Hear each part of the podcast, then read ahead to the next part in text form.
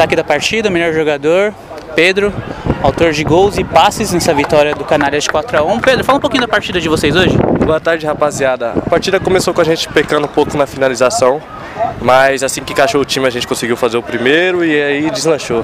A gente foi atrás do segundo, terceiro e do quarto. Agora é melhorar e seguir nessas fases que a gente está em busca do título. Até boa metade ali do primeiro tempo ali, vocês estavam bem enrolados, o jogo bem truncado, né? Aí você descolou um passe pro seu parceiro ali que fez o primeiro gol e a partir dali abriu a porteira.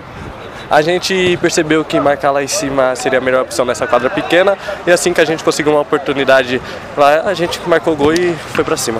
Isso aí, Pedro. Obrigado. Obrigado. Eu.